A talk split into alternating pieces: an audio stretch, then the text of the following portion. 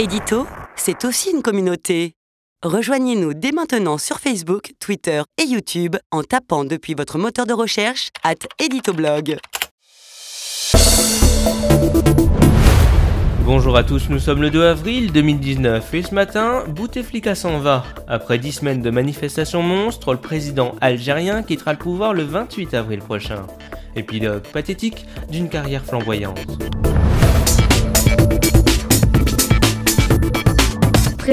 La presse en mode express. Jason. Dégagé.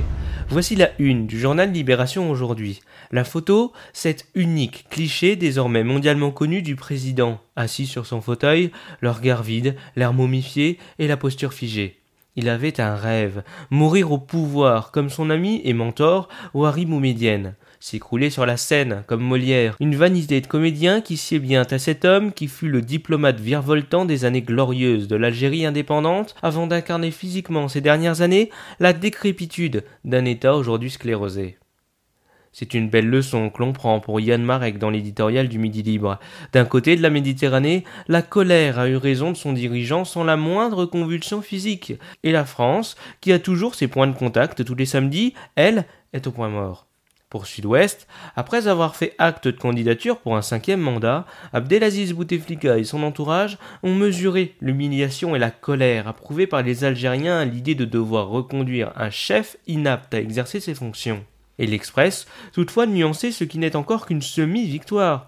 Mis à l'écart de Bouteflika, le système tente de garder la main. Huit membres de l'ancienne équipe ont été reconduits sur 27 postes, pouvait-on lire ce 1er avril.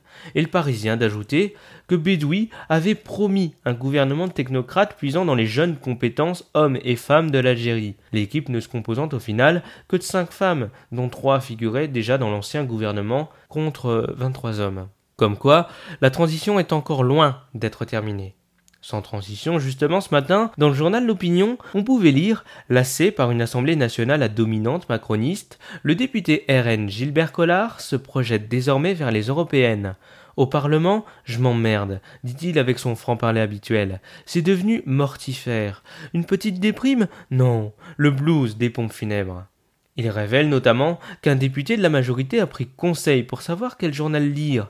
Dans les forums démocratiques, en voie de disparition, l'hémicycle, la plume, le prétoire, le théâtre et la joute verbale se raréfient. Le plaisir du mot qui s'emboîte et se détache avec gourmandise regrette ainsi l'avocat aussi bien connu pour ses coups de colère que ses envolées littéraires. Enfin, loin de ses ressentiments, dans le Figaro, le grand débat national s'éternise et la majorité s'impatiente. Si l'éditorialiste Vincent Trémollet de Villiers assène qu'en dépit de l'intérêt qu'il a suscité, la France n'est pas une table ronde, ni la politique un brainstorming, si l'on tourne les pages du quotidien, on tombe sur cet article intitulé Grand débat national, l'exécutif temporise on apprend qu'à partir de lundi prochain sera présentée par le Premier ministre la synthèse pour installer mardi et mercredi le débat au Palais Bourbon. Si Richard Ferrand affirme qu'il aurait été, je cite, surréaliste de débattre partout sauf à l'Assemblée nationale, la nouvelle porte-parole du gouvernement, Sibeth Ndiaye, à l'issue du Conseil des ministres, a déclaré, je cite, que ce débat n'était pas l'occasion de renier qui nous sommes.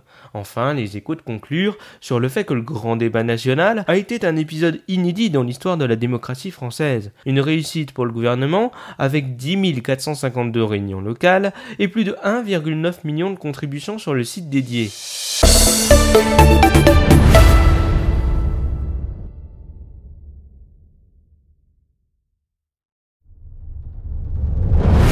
Si cet épisode vous a plu, pensez à laisser un avis et à vous abonner.